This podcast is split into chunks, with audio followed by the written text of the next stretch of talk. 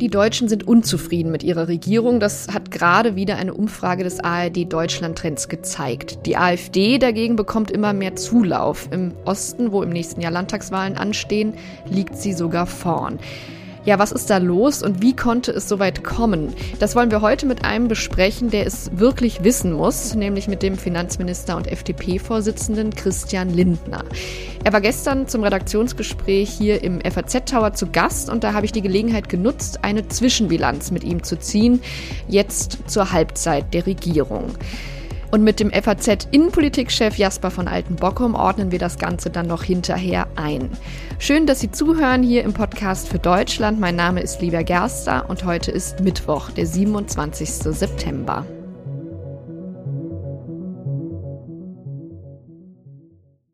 Ja, der Finanzminister und FDP-Vorsitzende Christian Lindner sitzt mir jetzt hier im FAZ-Tower gegenüber. Schön, dass wir sprechen können, Herr Lindner. Vielen Dank für die Einladung und Sie haben wirklich einen echt tollen Weit- und Überblick hier. Ja, gerade beschäftigt uns ja alle das Thema Migration ähm, und man hat ja das Gefühl, die Debatte klingt schon sehr anders, als sie noch vor wenigen Jahren geführt wurde. Also Ihr Kollege Habeck stimmt seine Grünen jetzt ja schon ein auf moralisch schwierige Entscheidungen und auch andere reden plötzlich weniger über die deutsche Verantwortung gegenüber den Flüchtenden dieser Welt und mehr über den Zusammenhalt in diesem Land. Wird jetzt ausgerechnet die rot-grün dominierte Ampel Merkels Flüchtlingspolitik revidieren? Ich weise zurück, dass äh, die Bundesregierung rot-grün äh, dominiert sei. Aber richtig ist, dass wir eine andere Migrationspolitik brauchen. Die ethische Abwägung hat sich äh, aus meiner Überzeugung schon seit langer Zeit umgedreht. Aus unserer Verantwortung, humanitären Verantwortung gegenüber Menschen auf der Flucht wiegt jetzt auch stärker der Erhalt des sozialen Friedens in Deutschland denn äh, wir sind an Grenzen gekommen und können nicht mehr hinnehmen, dass die Kontrolle des Zugangs in unsere Gesellschaft verloren geht. Wir müssen selbst souverän entscheiden, wen laden wir ein, sein Glück in unserem Arbeitsmarkt zu suchen, mit wem sind wir aus humanitären Gründen solidarisch und äh, bei wem liegen solche Gründe nicht vor. Und es handelt sich damit um illegale Migration, die gestoppt werden muss. Wir reden darüber natürlich auch mit Blick auf die Landtagswahlen im Osten, wo überall in allen Umfragen, aber auch in allen drei Ländern die AfD vorn liegt. Glauben Sie, man kann diese AfD-Anhänger mit entschiedenem Regierungshandeln, zum Beispiel in der Migration, zurückholen? Oder haben wir eigentlich diesen Punkt längst überschritten, wo politische Entscheidungen die Stimmung drehen können? Wir brauchen eine äh, ideologiefreie Klima- und Energiepolitik. Wir müssen uns befreien von bürokratischen Fesseln und den überlangen Planungsverfahren, weshalb nichts geht. Wir brauchen ein Management von Migration, das illegale Einwanderung unterbindet und qualifizierten äh, Zugang ermöglicht. Das ist aus der Sache heraus notwendig. Wenn dann die eine oder der andere, der bislang glaubte, Protest wählen zu müssen, anerkennt, dass es diese Problemlösungen äh, endlich gibt, dann ist das gut. Aber das Handeln der Politik insgesamt muss sich an Problemen orientieren und nicht an solchen äh, Formationen. Ihr Generalsekretär Gierserei hat jetzt ähm, gerade die Grünen mit Blick auf das Thema Migration ein Sicherheitsrisiko für das Land genannt. Hat er recht? Für die politische Sprache von äh, Generalsekretären gelten in Deutschland traditionell eigene Regeln. Äh, richtig ist, das Asylpaket der äh, Europäischen Union darf nicht an Deutschland scheitern. Genauer gesagt, es ist mein dringender Appell an die Kolleginnen und Kollegen äh, der Grünen, ihre diesbezüglichen Bedenken zu überwinden. Es ist ein ausgewogener Kompromiss, der die Kontrolle an der Außengrenze der EU wiederherstellt, der in, äh, wie ich glaube, verantwortbarer Weise die Verfahren strafft und die Standards auf ein Maß reduziert, das auch Beschleunigung und Reduzierung äh, erreichen lässt. Und äh, deshalb spricht nichts dagegen, dem jetzt zuzustimmen. Aber die Äußerung passt ja ins Bild. Also so spricht ja nicht nur der Generalsekretär bei Ihnen, sondern auch Sie und andere Ihre Partei attackieren immer wieder den grünen Koalitionspartner. Also Sie kennen ja den Vorwurf der Opposition in der eigenen Regierung. Ähm, warum regieren Sie denn eigentlich mit einer Partei, die in Ihren Augen so viel falsch macht? Also zunächst einmal ist Ihre Fragestellung etwas einseitig, weil Sie völlig außer Betracht lassen, dass zum Beispiel am äh, Dienstag dieser Woche die Grünen das absolut notwendige Paket zur Beschleunigung von Planungs- und Genehmigungsverfahren, das längst geeint war, blockiert haben. Ähm, obwohl wir bei, bei Schiene, Straßen, bei Energieinfrastruktur dringend ja Tempo brauchen, damit im Land was passiert. Also diese einseitige Zuweisung an die FDP muss ich leider zurückweisen und empfehlen, äh, in der ganzen Breite zu analysieren. Aber klar ist, äh, Grüne und FDP sind unterschiedliche Parteien. Ich werfe den Grünen nicht vor, dass sie Millionen Menschen als Unterstützerinnen und Unterstützer gewonnen haben bei der letzten Wahl für ihre Politik, die stark am Gedanken der Gleichheit und stark am Staat orientiert ist. Aber die FDP ist eine Partei, die gewählt worden ist für die Gedanken der Eigenverantwortung, für Respekt vor Eigentum und Leistung, marktwirtschaftliche, technologieoffene Zugänge, etwa zum äh, Klimaschutz und den Gedanken, dass der Wohlstand erst erwirtschaftet werden muss, bevor er verteilt werden kann. Das sind ganz unterschiedliche politische Positionen, die miteinander ausgehandelt werden müssen. Bislang gelingt uns das in der Regel zu äh, sehr guten Ergebnissen zu kommen. Aber würden Sie das wirklich sagen? Also ist diese Streitereien ähm, haben Sie sich ja selbst genug mit beschäftigt, haben ja wirklich dieser Ampel einen massiven Vertrauensverlust beschert ähm, beim Heizungsgesetz. Da gab es ja wirklich die hässlichsten Szenen. Also würden Sie jetzt auch mit dem Abstand, jetzt wurde es ja verabschiedet, wirklich nach monatelangem Hin und Her, würden Sie mit diesem Abstand äh, sagen, dass es das wirklich wert war? Absolut.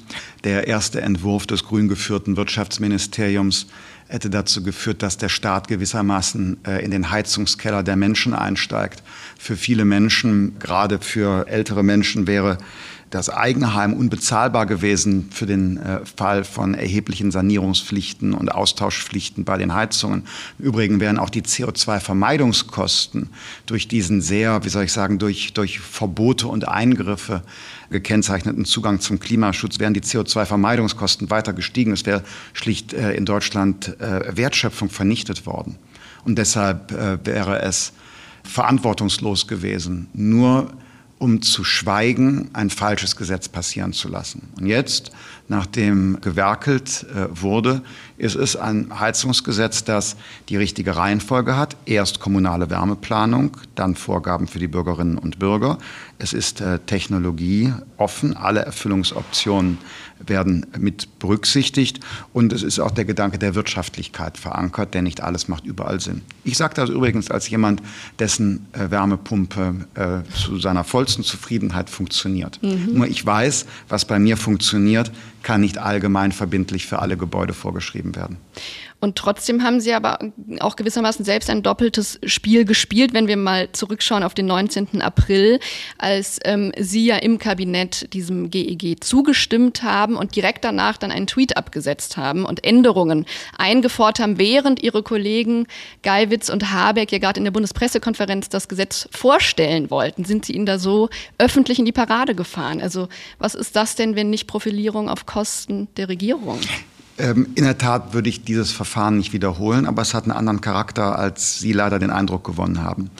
Die Bedenken, die wir und die auch äh, ich hatte, die bestanden ja. Aber es gab den dringenden Wunsch des Bundeskanzlers und des Wirtschaftsministers, trotz dieser Bedenken das, Kabinett beschließen zu lassen und gewissermaßen formal den Gesetzentwurf weiterzureichen. Und die Bedenken sollten dann in einer Protokollnotiz festgehalten werden und im parlamentarischen Verfahren geklärt werden. Ich würde heute ein Gesetz, das nicht im Kabinett auch voll geeint ist, nicht mehr an den Bundestag weiterleiten. Trotz der Bitten der Koalitionspartner würde ich es nicht ein zweites Mal machen, wie man bei der Kindergrundsicherung ja auch gesehen hat. Mhm.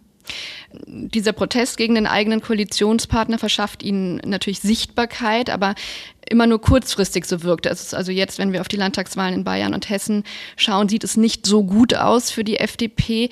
Wieso danken Ihre Wähler Ihnen das denn nicht, wenn Sie sich durchsetzen in der Regierung? Also vielen Dank, dass Sie bestätigen, dass die äh, FDP ihre Handschrift zeigen kann. Das sehe ich auch. Man sieht es bei der Entwicklung unserer Staatsfinanzen, bei Fragen steuerlicher Entlastungsmaßnahmen. Jetzt kommt das Startchancenprogramm für 4000 Schulen, bei der Kindergrundsicherung keine Leistungsausweitung, andere Migrationspolitik, ja. Aber bitte ziehen Sie in Erwägung, dass man manche Dinge aus Überzeugung tut und nicht mit Blick auf den Applaus des Tages oder einzelne Wahltermine. Wenn es einen Wahltermin gibt, an dem ich mich orientiere, dann den im September 2025. Und so lange hält die Ampel auch noch? Bislang sind die Ergebnisse überzeugend, wenngleich es beim Prozess Anlass zur weiteren Vervollkommnung gibt. Mhm. Das klingt ja nicht wahnsinnig optimistisch. Äh, doch, die Ergebnisse stimmen. Also wir können in diesen oder jenen Politikbereich schauen, wo immer Sie äh, hinschauen mögen. Die Ergebnisse stimmen.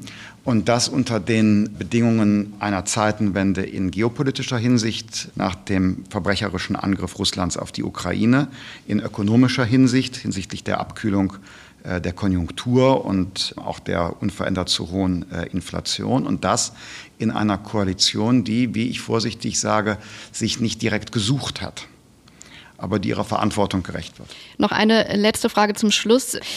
Der Liberalismus wird gerade von links und rechts angegriffen. Also ähm, AfD-Wähler, Rechtspopulisten wünschen sich eine Art illiberale Demokratie nach dem Vorbild Orbans. Auf der linken Seite gibt es Wokeness-Kämpfer, die sozusagen den Universalismus in Frage stellen und Leute nach Gruppenzugehörigkeit einordnen wollen. Klimakleber. Die auch, die auch unsere demokratisch-rechtsstaatlichen Strukturen in Frage stellen mitunter. Ja. Und ähm, da könnte man ja denken, eine selbstbewusste liberale Partei könnte gerade dann reüssieren. Warum gelingt Ihnen das nicht? Die FDP steht zur äh, Mitte dieser Legislaturperiode in einem ähm, hoch herausfordernden Umfeld, jedenfalls besser da als äh, vor vier Jahren. Ich bin unverändert entschlossen, die FDP auch mit einem zweistelligen Ergebnis in den nächsten Deutschen Bundestag zu führen, auf das wir weiter genau für die äh, Rolle, die Sie beschrieben haben, damit wir genau ähm, für die Rolle auch aufgestellt sind. Denn in der Tat, von links wie von rechts gibt es Angriffe auf den liberalen Gedanken, der ja sehr viel zu tun hat mit Verhältnismäßigkeit und Vernunft und einer Orientierung auf den einzelnen Menschen und sein Verantwortungsgefühl und seine Wahlfreiheit. Und ich bin mir sicher, es gibt ähm, noch sehr viel mehr Menschen, äh, die wir dafür, für diese Werte, die nur wir vertreten, erreichen können, als äh, gegenwärtig in den Umfragen für uns votieren. Herr Minister, ich danke Ihnen für das Gespräch. Danke Ihnen. Ja, und wir wollen jetzt dieses Gespräch nochmal mit dem Innenpolitikchef der FAZ nachbereiten. Schön, dass Sie dafür zu uns ins Studio gekommen sind, Herr von Altenbockum. Hallo, Frau Gerster. Ja, Sie haben ja den Finanzminister gestern auch erlebt, weil er zu einem Hintergrundgespräch zu Gast war in der politischen Redaktion. Können Sie vielleicht jetzt erst einmal den Hörern erklären, wie man sich das vorstellen kann? Also wozu dient eigentlich so ein Gespräch im sogenannten Hintergrund? Ja, im, im, sogenannten Hintergrund kann man einfach offener reden von, von beiden Seiten. Also das ist nicht so diese förmliche Interviewatmosphäre, wo anschließend auch noch der Text autorisiert wird, sondern wir haben es natürlich dann auch ganz gerne, wenn die Politiker dann ganz offen und unkontrolliert mal ihre Meinung sagen, äh, was dann nicht zitierfähig ist, aber für uns natürlich wichtig ist, weil wir ohne dass wir das direkt verwenden, aber dann doch irgendwie in Kommentaren, wenigstens im Hintergrund verwenden können. Mhm. Und man ist natürlich dann auch besser im Bild, äh, was auf einen zukommt. Ja, man kann dann fragen, sagen Sie doch mal, wann kommt das Klimageld? Ja, aber das ist, man darf sich keine Illusionen hingeben. Also es gibt kaum eine Situation, wo ein Politiker mal tatsächlich offen redet. Mhm, ja. Er sagt zwar dann die Wahrheit, das würde ich niemandem abstreiten, abstreiten aber, aber dass er ganz offen redet, ich glaube, das kann auch kein Politiker. Ja, also der Filter liegt immer darüber, dass man ja, man genau einordnet. muss das immer richtig einordnen. Ja, das, ja. Äh, so oder so, offen oder im Hintergrund, ist mhm. egal. Auf die Frage, wie lange die Ampelregierung noch hält, fand ich ganz interessant, hat er jetzt ja im Interview nicht uneingeschränkt enthusiastisch geantwortet, sage ich mal. Sind Sie denn sicher, dass diese Ampel bis zum Ende hält?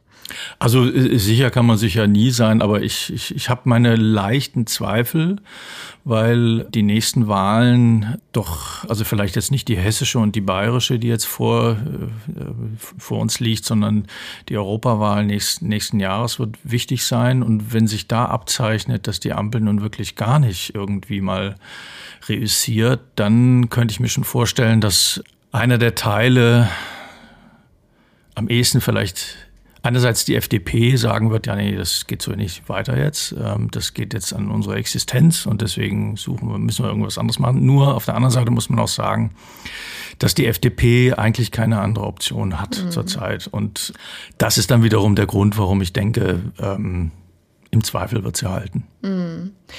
Denken Sie, das Thema Migration könnte eine Sprengkraft haben für die Ampel? Da würde ich sagen nein, weil, weil da liegen die drei Parteien dann doch zu eng beieinander. Das kann man sich nur dann vorstellen, wenn Friedrich Merz tatsächlich durch diesen Deutschlandpakt, den er angeregt hat zur Migrationspolitik, einen Keil zwischen SPD und dem Rest der Koalition treiben kann. Das glaube ich aber nicht, weil, weil SPD und Grüne in Migrationsfragen einfach zu eng beieinander liegen. Mhm.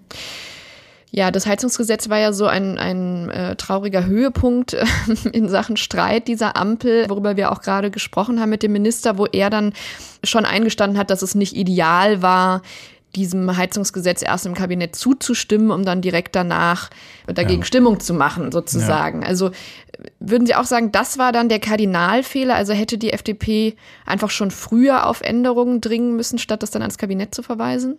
Hätte sie machen können, hätte sie machen sollen. Sie hat vielleicht zu spät gemerkt, dass was, was für eine Sprengkraft in dem Gesetz liegt.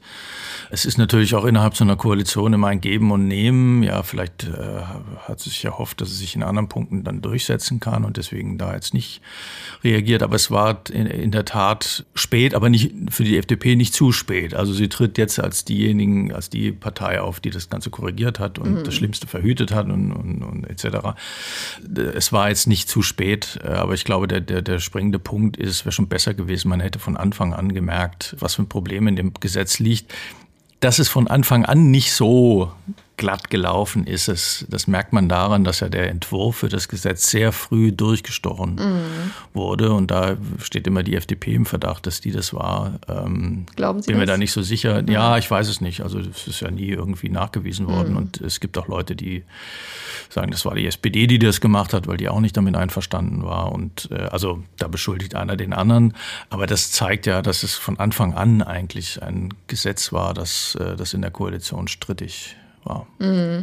Ja, und in der Tat, so hat Linda jetzt auch gerade erklärt, ähm, wir haben das äh, korrigiert und so weiter und das war es wert. Aber trotzdem muss man ja auch sagen, wie sehr das Ansehen der Ampel gelitten hat unter diesem öffentlich ausgetragenen Streit. Und wenn man sich dann die Umfragen anschaut und den stetig wachsenden Zuspruch zur AfD, muss man dann nicht sagen, es war schon auch unverantwortlich von der FDP, eben so gegen die Entscheidung der eigenen Regierung zu opponieren? Nee, das glaube ich nicht. Ich glaube schon, dass, dass man ihr zugutehalten muss, dass sie da das, das Schlimmste verhütet hat, weil es war ja jetzt nicht der Widerstand der FDP, der, der die AfD irgendwie äh, in den Umfragen nach oben gebracht hat, sondern es war tatsächlich der Inhalt des Gesetzes. Und da ist die FDP in gewisser Weise aufgesprungen. Ja.